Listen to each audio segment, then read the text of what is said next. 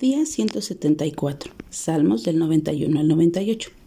¿Sabes? En un mundo tan inseguro, saber que el Altísimo es nuestro abrigo, el Omnipotente, nuestra sombra y Dios, nuestro refugio, debería conducirnos del temor a una confianza serena.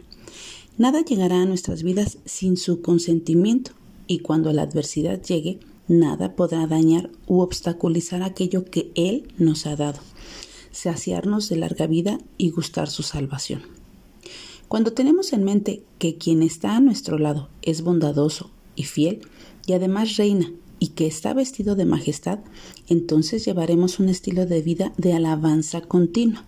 No importa nuestra edad, nuestro estado o nuestra situación, Él nos hará florecer, nos vigorizará y fructificará, pues nos ha plantado firmemente en su casa y procuraremos esa santidad que conviene a la misma.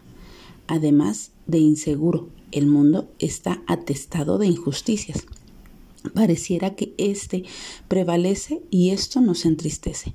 A veces nuestros pies resbalan, pero ese Dios de justicia es quien nos sostiene, misericordioso, trayendo al alma inquieta su deleitosa consolación algún día se hará justicia y veremos con la misma maldad de los malos como ésta los matará. El Salmo 95 nos advierte de la incredulidad. Por muy malas que se vean las cosas, de nuevo vemos la grandeza de Dios como Señor, Hacedor y Rey. Nuestra confianza se fortalecerá cuando dejemos de ver cuán grandes son los problemas y reconozcamos que, por mucho, el pastor que nos, que con ternura nos pastorea, es muchísimo mayor. Estamos en sus manos y esto debería de enternecer nuestros corazones.